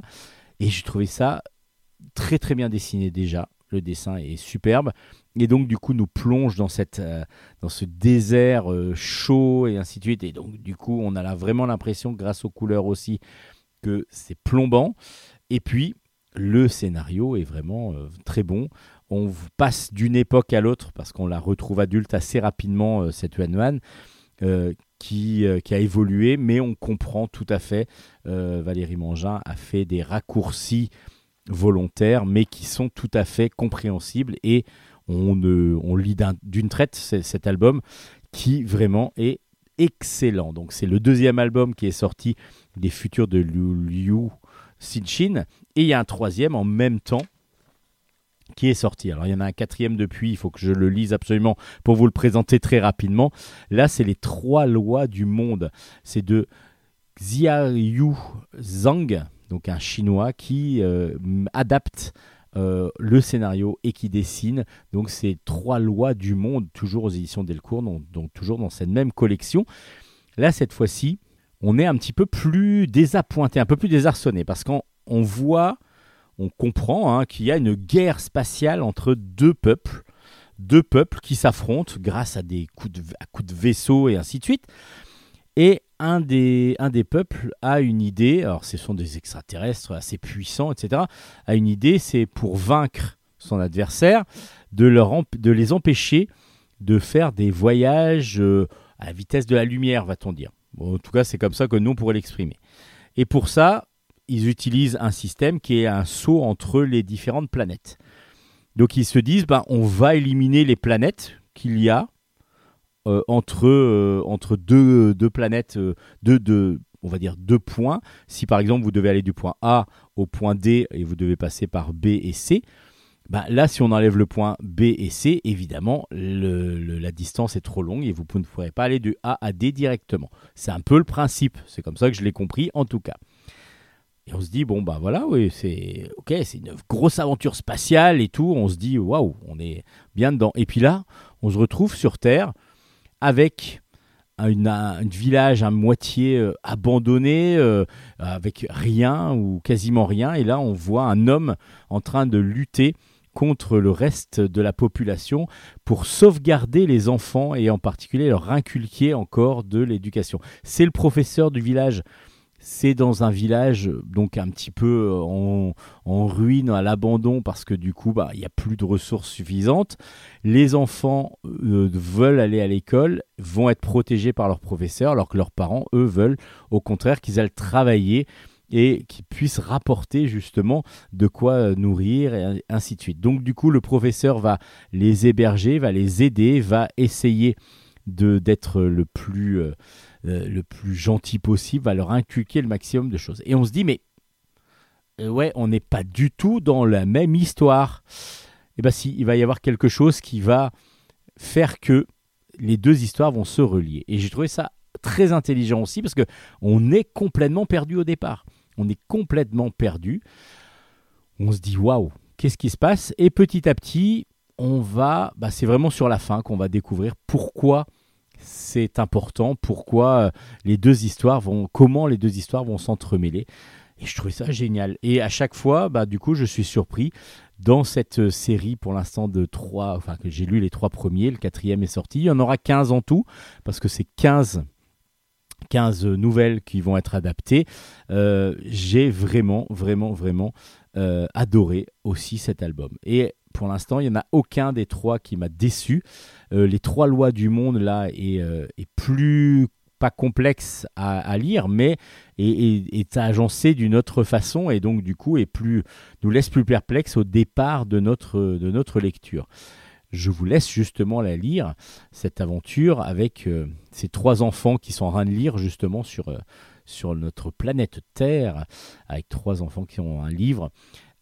C'est vraiment une excellente série que, cette, euh, que ces futurs de Liu Cixin. Euh, je vous recommande grandement. Si vous êtes fan de science-fiction, si vous voulez découvrir aussi de la science-fiction un peu différente, vraiment, ruez-vous sur ces albums. Comme vous allez pouvoir vous ruer aussi sur le tome 2 qui finit ce diptyque qui est absolument excellent. Ça s'appelle Sold Out. Je vous avais conseillé le premier. J'avais beaucoup, beaucoup apprécié. J'attendais la suite avec impatience. C'est de Phil Castaza et c'est la phase B parce que du coup, on va parler beaucoup de musique. Et c'est aux éditions Soleil. Euh, on va suivre, on suit plutôt des, vieux rockers. C'est-à-dire qu'on a euh, un groupe de rockers des années 60 qui ont décidé, pour euh, un baroud d'honneur, dirons-nous, de, de faire un dernier concert, de se retrouver déjà, parce que du coup ils s'ennuient un petit peu chacun de leur côté. Euh, Il y en a un qui, euh, dont les enfants ne veulent même plus le voir quasiment, euh, qui est comme ça en désaccord avec ses enfants depuis la séparation avec, euh, leur, avec leur mère. Euh, un autre qui s'ennuie à mourir. Et ils veulent voilà, ce, en tout cas, un veut essayer de retrouver un petit peu la flamme qu'ils avaient et il va essayer de reconstituer le groupe qu'ils avaient fait. Alors la difficulté, c'est qu'il y en a un qui est en maison de retraite euh, et qui commence à avoir des grosses difficultés parce qu'il a Alzheimer et que du coup il se souvient plus de tout. Alors est-ce qu'ils vont réussir à monter ce groupe et surtout est-ce qu'ils vont retrouver cette euh, énergie qui va leur permettre peut-être de faire un concert? Alors là pour cela ils vont être aidés par des plus jeunes, donc que ce soit les enfants, mais aussi de leur chérie du moment. En tout cas, tout ce groupe-là va avoir un dynamisme assez, euh, assez fort pour essayer d'aller jusqu'au bout de cette aventure et justement c'est ce qu'on va découvrir. Alors c'est toujours aussi frais, c'est toujours aussi euh, toujours aussi agréable. Et en même temps il y a des idées derrière qui sont bah, un peu nostalgiques, un petit peu euh, voilà, on se dit que c'est un petit peu, comme je disais, le baroud d'honneur, donc vraiment la fin. euh, voilà, est-ce que c'est la, fin- la fin de quoi? Est-ce que c'est la fin d'une époque? Est-ce que c'est la fin de la, de la vie? Est-ce qu'on peut doit aller jusqu'au bout de toutes nos aventures pour pouvoir l'apprécier au maximum notre vie? Tout ça, c'est ce que nous développe Phil Castaza dans cette aventure très humoristique en même temps très humaine aussi. Et c'est ça que j'ai beaucoup apprécié dans Sold Out. C'est il y a beaucoup d'humanité malgré un dessin très euh, cartoon quasiment semi-réaliste qui peut des fois être euh, un peu aller vers la caricature évidemment mais en même temps tellement humain et beaucoup d'émotions qui vont transpercer à travers les différents personnages. Moi j'ai beaucoup beaucoup apprécié Sold Out, les deux tomes forment un excellent diptyque et je vous le recommande grandement. Allez vous faire votre opinion par vous-même, mais en tout cas, c'est une grosse, grosse recommandation de Bulle stock si vous ne l'aviez pas compris.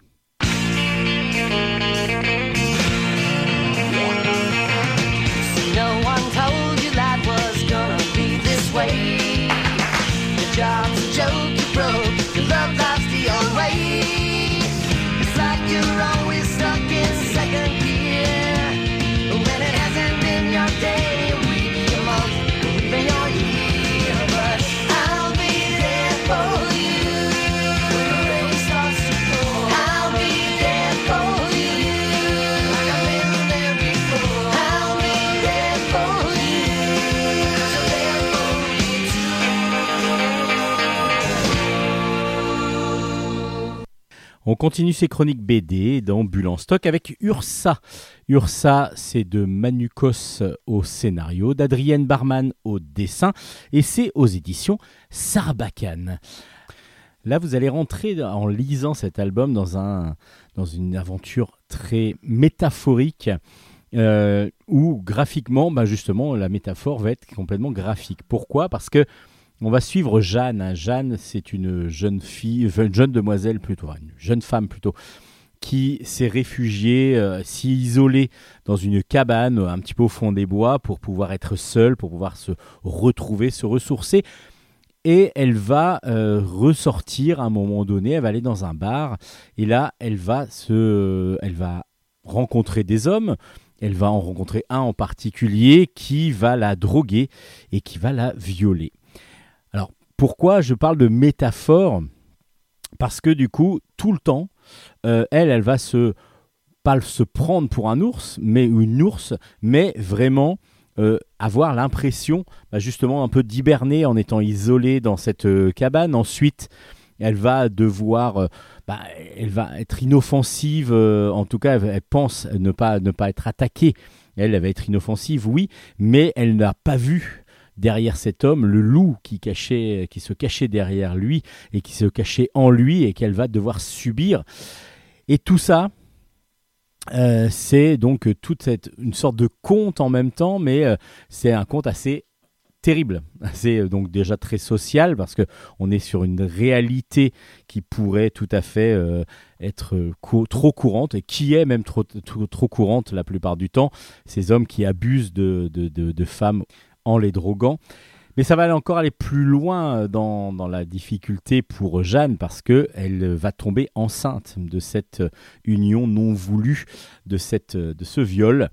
Et là, elle va se prendre pour une maman ours. Doit-elle abandonner son enfant? Doit-elle la, la protéger, la sauvegarder? Et le loup est toujours là, il rôde toujours. Alors d'où le fait de la métaphore, mais dans un univers humain tout à fait réaliste. Alors le dessin, lui, ne l'est pas réaliste justement. C'est ce qui va faire le contraste, même si le dessin est tout en noir et blanc et qu'il va y avoir donc euh, vraiment un, un contraste entre le sujet qui peut être très douloureux et très difficile avec un dessin très très rond. Euh, un, petit, un petit dessin euh, qui, qui vraiment est très très mignon. Euh, les, les petits animaux, tout ça sont très beaux. Et, et du coup, le contraste est saisissant. Et du coup, en même temps, ça donne une justesse et ça donne une profondeur aussi au thème.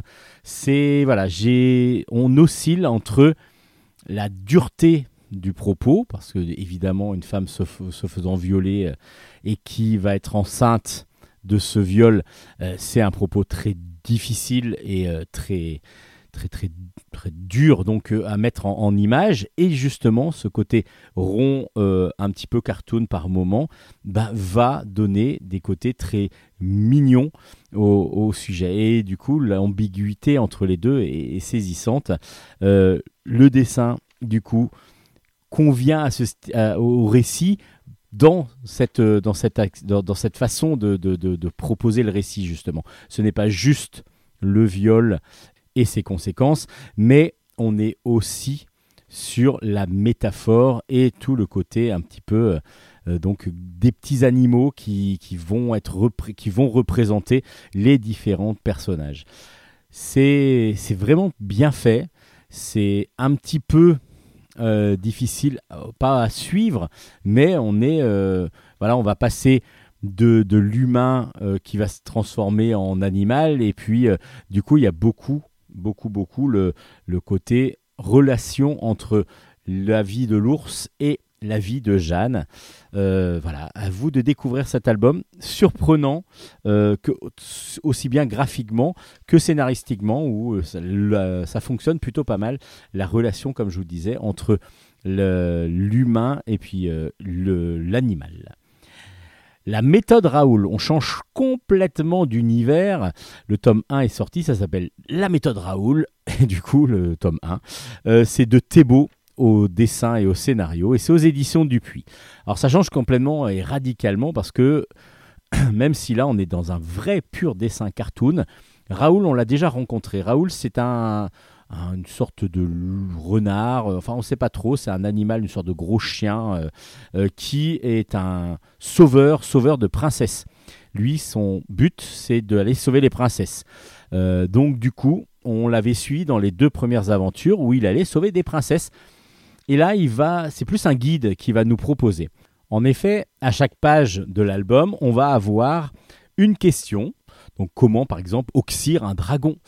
Euh, Et Raoul va nous répondre aux différentes possibilités pour faire, bah, pour détruire ce, ce- dragon qui cache souvent des trésors. Enfin, en tout cas, il dort souvent à côté des trésors. C'est toujours la représentation qu'on va en avoir. Euh, merci, Monsieur Tolkien. Euh, donc du dragon qui protège le trésor et qu'il faut absolument pas réveiller pour pouvoir justement récupérer le trésor.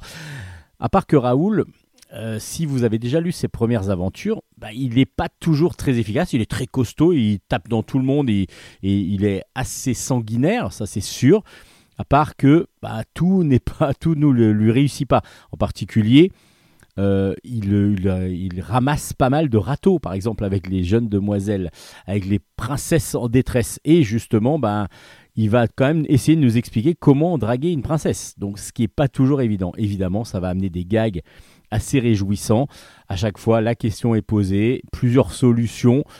Et puis, ben, Thébault euh, se fait plaisir et nous fait plaisir en mettant son personnage, donc son héros, euh, dans des situations complètement loufoques, complètement absurdes. Et là, ça fonctionne encore très très bien. Euh, le fait que ce soit en gag comme ça, ben, ça se lit euh, vraiment de temps. Enfin, on peut le lire. On n'est pas obligé de suivre l'aventure, du coup, hein, on peut lire d'une page de temps en temps, voire bah, on peut tout lire d'un coup, comme euh, souvent euh, c'est le cas. Moi, c'est ce que j'ai fait en tout cas. Et le dessin, il est toujours aussi exceptionnel. Euh, on le connaît depuis Samson et Néon au tout départ de, ses, aventures dessinées, dirons-nous. Et euh, bah, le dessin, c'est encore, plus, beau, encore plus précis. Et, vraiment, c'est du top de chez top. Évidemment, c'est le dessinateur de Captain Biceps hein, qui, est, qui est derrière tout ça. Et la méthode Raoul, alors, ça complète les aventures de Raoul, mais ça peut, ça peut se lire séparément, complètement, si vous ne connaissez pas Raoul. Mais je pense que si vous n'avez pas lu encore Raoul et que vous lisez la méthode Raoul, vous aurez envie de lire justement les aventures de Raoul. Alors j'espère que Thébault va pouvoir alterner une aventure et puis une sorte de, de méthode à chaque fois avec euh, plusieurs, euh, plusieurs gags. Euh, ce serait bien d'alterner, comme ça on va pouvoir continuer à avoir les aventures de ce héros sans, voilà, qui n'a peur de rien, un vrai aventurier et qui surtout est là pour sauver les princesses en détresse, ce qui ne va pas lui réussir tout le temps. Ça s'appelle donc La méthode Raoul aux éditions Dupuis et c'est de Thébault. On ressortit entre guillemets parce que du coup Vieille Crapule est sorti aux éditions Kennes, c'est le tome 1. Alors certains auront peut-être une impression de déjà vu ou de déjà lu en tout cas. Euh, en tout cas, euh, Vieille Crapule, c'est sur un scénario de Lapus, des dessins de Julien Flamand, et donc comme je vous disais aux éditions Kennes. Et oui, c'est un, une ressortie, une ressortie sous un autre format, parce que le premier tome était sorti euh, donc aussi aux éditions Kennes, mais sous le titre de Anatole et Léontine. Alors pourquoi? Peut-être un changement juste de format justement qui était un format à l'italienne euh, dans le premier, le premier volume. Là, on est plus sur cette réédition dans un format classique vertical. Alors Vieille Crapule, ça parle de quoi? Bah, De Anatole et Léontine, tout simplement. À part que Anatole, lui, on commence avec lui dans l'EHPAD où il est, euh, et c'est le turbulent de l'EHPAD, euh, c'est le facétieux de l'EHPAD, voire le méchant de l'EHPAD, parce que du coup, il en fait, euh, il en fait baver et le directeur, mais aussi tous tous les, euh, les résidents qui vraiment en prennent plein leur grade. Il fait que des, des bêtises, entre guillemets. En tout cas, il essaye de, de, de soutirer les codes de carte bleue de quelqu'un qui a Alzheimer. et on- vraiment, il, est, il fait les pires conneries du monde, ça c'est sûr, euh, mais des fois même méchamment. Euh, Il n'a pas vraiment un bon fond. Euh, et du coup, il voit une nouvelle proie arriver dans l'EHPAD. Il dit Hum, celle-là, je vais bien la voir. Elle s'appelle Léontine. Et cette Léontine, bah, du coup, c'est le pigeon parfait pour lui. Il pense que vraiment, il va pouvoir se régaler et lui faire les pires crasses du monde. À part que Léontine va se révéler être pire que lui. Et oui, donc alors le directeur, vous imaginez bien que ça va être euh, la folie pour lui. hein. Euh, Il, est près du burn-out, il en a un petit peu ras-le-bol. Et puis surtout, il va commencer à y avoir une guerre entre les deux qui est savoureuse. Alors c'est très très drôle, très méchant par moments. Euh, le dessin cartoon tout en couleur, en couleur directe, est absolument magnifique. Et du coup, ben, moi j'ai relu l'album alors que je l'avais déjà lu euh, dans la première version et j'ai retrouvé le même plaisir de lecture. Alors j'espère que rapidement il y aura un second tome parce que du coup euh, les aventures de ces deux, de ces deux méchants vieux euh, sont réjouissantes, surtout que ça nous met sur une fin euh, qui est encore euh, ouverte. Donc du coup, euh, on attend la suite avec impatience. Sous quelle forme, je ne sais pas. Mais en tout cas, Vieille Crapule, le tome 1.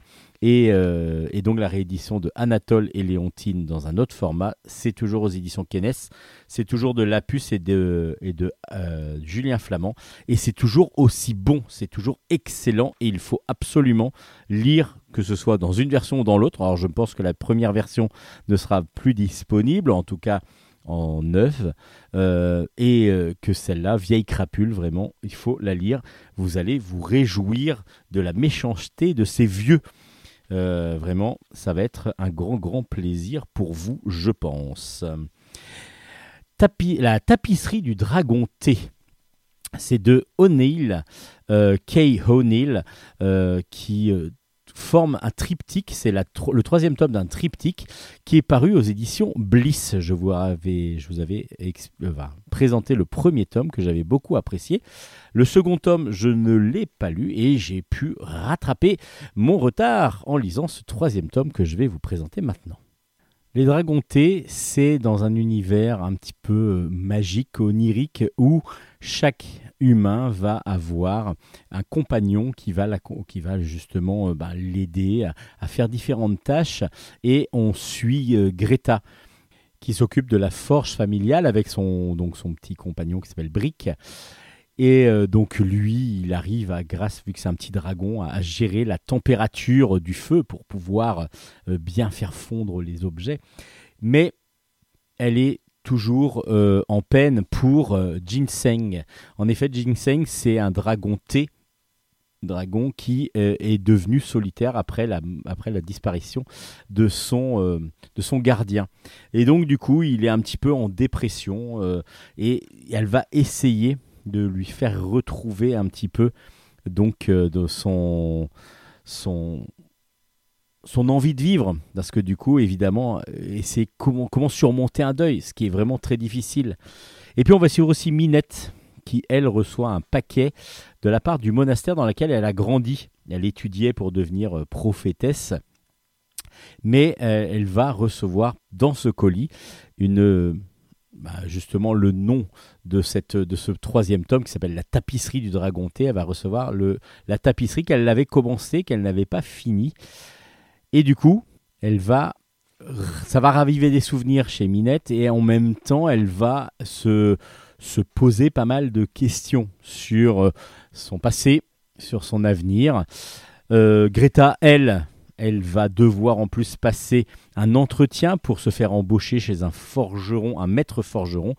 Et du coup, il y a toute cette tension qui va se mettre en place. Donc, on a Greta qui, en même temps, elle essaye de, de, de, veiller sur Ginseng, mais qui, lui, doit essayer de, de surmonter le deuil. Alors, est-ce que cette, ce, ce- ce- ce deuil va réussir à être combattu par euh, ce petit dragon? Elle, Greta, va devoir préparer donc euh, son entretien. Est-ce que tout va bien se passer? Puis Minette, elle, elle est plongée dans cette tapisserie où elle va devoir essayer de trouver des informations. Euh, bah, c'est toujours aussi mignon. Déjà, le dessin euh, est c'est des illustrations. Chaque case est vraiment une illustration, tout en couleur. Il n'y a pas de, de bord au, dessin, c'est-à-dire qu'il n'y a pas il n'y a pas d'ancrage autour de, de- des formes. Et donc, du coup, ça donne une légèreté, une poésie à l'ensemble. Et justement, c'est poétique, c'est très beau. Alors là, les personnages ont plus de soucis que dans les deux premiers tomes. Mais vraiment, dans ce troisième tome, cette vie se déroule encore euh, de façon très agréable, même si justement le propos est beaucoup plus sombre, parce que évidemment le deuil, euh, la- l'avancée dans la vie, le passage peut-être de l'enfance au, monde adulte, euh, tout ça, ce sont des inquiétudes qui vont se mettre, qui vont être traitées dans la tapisserie du Dragon T, qui est le troisième tome donc de, de la série Dragon T, qui sera le dernier. C'est donc aux éditions Bliss, dans la collection jeunesse des éditions Bliss, la tapisserie du Dragon T de Kay O'Neill est donc le troisième et dernier tome de la série. À vous de découvrir cette autrice assez euh, originale dans son, travail des histoires pour enfants. Donc euh, le Dragon T aux éditions Bliss. Yes, no, maybe. I don't know.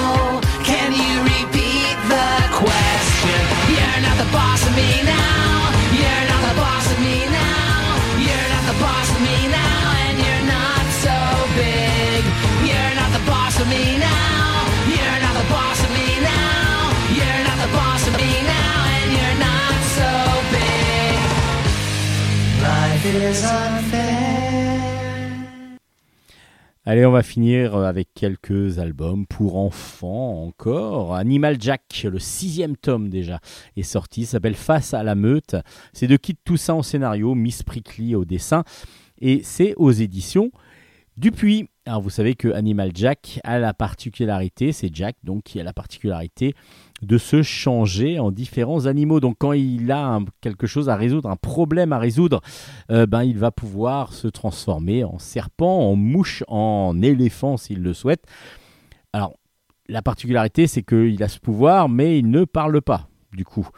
Sauf que là, et on va va l'entendre parler. Pourquoi? Parce que il va pouvoir donner son pouvoir pendant un certain, euh, un certain temps. Et là, du coup, il va retrouver la parole pendant qu'il n'a plus son pouvoir. Et justement, il va le donner lors de ce camp de vacances d'été où il est parti avec des amis, avec pas mal de jeunes.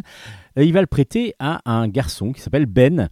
Parce que Ben, lui, il se moque de tout le monde. Moque, il, se moque de, des défauts physiques des gens, des, des personnalités des gens. C'est vraiment un, un, vraiment un enfant qui est méchant. Méchant et à un moment donné, il va falloir faire des groupes pour faire une chasse au trésor, une chasse au trésor où ils vont devoir découvrir huit clés dans la forêt qui, a été qui ont été cachées par, euh, les, par les moniteurs. Et Jack lui propose à Ben, bah voilà, prends mon pouvoir parce que tu dis que c'est trop facile pour moi, donc euh, prends mon pouvoir. Et donc Ben, euh, Jack donne son pouvoir à Ben. Alors qu'est-ce qui va se passer exactement? Est-ce que Ben va comprendre un petit peu ce qu'il en est euh, des défauts physiques? Est-ce que ça va lui faire changer de mentalité? Vous imaginez bien que c'est plutôt positif, évidemment, euh, ce- cette situation. Alors à chaque fois, dans chaque tome, on a donc des préoccupations euh, pour les jeunes qui sont mises en avant et en particulier beaucoup de- beaucoup de sujets tournent autour de l'écologie, de la sauvegarde animale et c'est toujours très intéressant malgré que ce soit une aventure, une vraie aventure euh, assez rocambolesque la, euh, rocambolesque plupart du temps qui est menée tambour battant avec un dessin tout rond et tout mignon de Miss Prickly vraiment euh, un talent énorme parce que du coup elle passe de plusieurs univers d'un univers à l'autre avec toujours autant de, bienveillance et je trouve que tous les petits personnages euh, qu'elle met dans Animal Jack sont absolument superbement bien dessinés. Euh, comme j'aimais aussi euh, ces cochons dingues et ainsi de suite. Donc du coup j'aime beaucoup euh, cette autrice qui apporte à chaque fois une touche euh, au, dessin qui, euh, qui, qui vraiment apporte quelque chose à chaque univers qu'elle dessine et qui tout ça ben, poursuit les aventures de, cette, euh, euh, de son héros assez original du coup. Alors le changement de pouvoir, le passage de pouvoir, euh, c'est euh, une, utilisation que l'on découvre dans cet album Euh, et c'est toujours aussi plaisant. À vous de découvrir donc Animal Jack. Le tome 6 s'appelle Face à la meute. Si vous n'avez si vous commencez la série, commencez par le premier. C'est vraiment mieux parce que vous aurez comme ça l'évolution en plus du personnage. Ce qui est bien, c'est ça, c'est que bon, même s'il évolue pas non plus, il devient pas adulte hein, dans le sixième tome, mais on voit quand même une maturité qui a grandi parce qu'au départ, il il sait pas trop comment ça se passe et puis petit à petit, on va le découvrir et on va découvrir ses pouvoirs surnaturels. Céleste, la licorne, libérons les papillons. C'est le tome 3 qui est sorti. C'est de Geneviève Guilbeault euh, et Lisette Morival au scénario, Jérémy Parigi au dessin et c'est chez Kenes. Alors là, on est aussi un petit peu dans, le fantastique hein, quand même parce que du coup, on va suivre Lunabelle. Lunabelle, c'est une jeune demoiselle, une petite, petite fille euh, toute blonde qui a pour particularité d'avoir comme ami une licorne.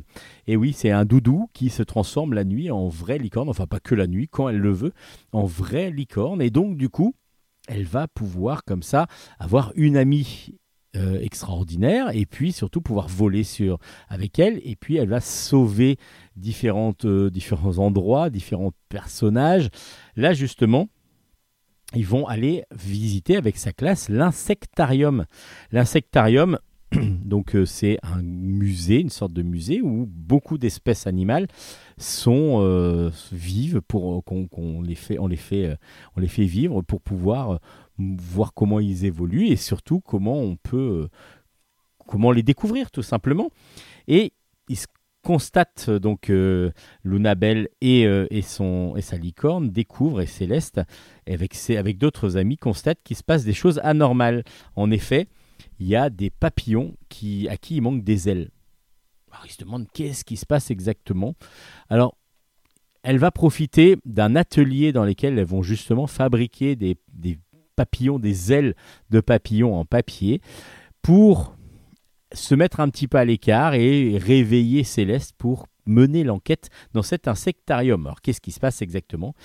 Ben, vous allez le découvrir dans cet album, toujours aussi réjouissant. Le dessin est magnifique, un dessin tout en couleur, vraiment euh, sublime. Alors très axé euh, jeune demoiselle, mais en même temps, moi je prends un plaisir fou à chaque fois à lire l'album. Alors peut-être que je me sens un petit peu jeune demoiselle au fond de moi, mais euh, je ne suis pas normalement le public visé de base, mais vraiment je trouve un grand plaisir à chaque fois à découvrir Céleste la licorne.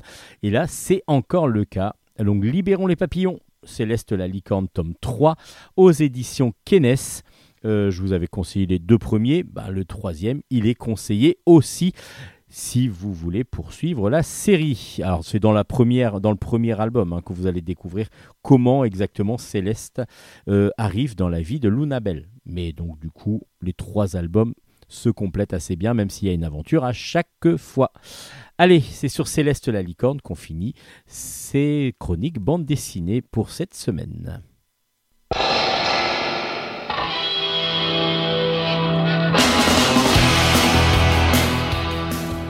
Et voilà, c'est la fin de Bulle en stock euh, cette semaine. Mais vous inquiétez pas, on revient la semaine prochaine. On va même peut-être euh, essayer de faire des émissions presque plus rapides si on arrive à en faire deux. Qu'il y a tellement de choses à présenter que d'ici la fin de l'année, il va falloir qu'on speed un petit peu. Ah oui, oui, là, on il va va falloir charbonner. un hein. petit peu en avance. Et puis, euh, euh, peut-être il y aura une spéciale euh, BD seulement, une spéciale manga plus courte. On verra. On ne sait pas encore, mais on essaye de faire tout ça pour présenter le maximum de choses pour que vous puissiez faire des, des, des- des réserves pour l'été. Qu'il en aura peut-être besoin. Oui, c'est sûr que si vous allez sur la plage, c'est toujours agréable d'avoir de quoi bouquiner. Alors si vous voulez les références des albums que nous on a présentés cette semaine, vous pouvez aller sur nos pages Facebook qui s'appellent Bulle en stock, bulle avec un S, ou alors la page Facebook de Steven Bescon, ou alors la page Facebook de Hélène Garnier, entre parenthèses Lénala, pour les plus courageux qui ont envie de farfouiller. Et puis vous pouvez évidemment aller sur le site internet de Radio Grand Paris, radiograndparis.fr, si je me rappelle bien, sur lesquels ben, le- l'immensissime, voilà on va inventer un nouveau mot, l'immensissime. Nicolas Godin euh, euh, est, est- est toujours là, il est au-dessus, c'est un peu comme un dieu pour euh, Il nous qui- inspire tant de néologismes. Tout à fait. Euh, donc vous pouvez retrouver l'ensemble des, des, des- des chroniques et donc des podcasts que vous pouvez euh, récupérer sur la page de Radio Grand Paris, mais euh, aussi sur bah, vos plateformes comme Spotify, euh, Deezer et ainsi de suite. Vous pouvez vous abonner à Bulle en stock. Hélène, on se retrouve la semaine prochaine? C'est toujours un plaisir. J'espère bien qu'on sera de nouveau côte à côte dans ce studio pour notre prochaine chronique. Bah voilà, on va voir, on va On déjà va les lire, de- on va déjà les chroniquer et puis après on arrive. Allez, bonne semaine à toutes et à tous. À la semaine prochaine. Matalaishu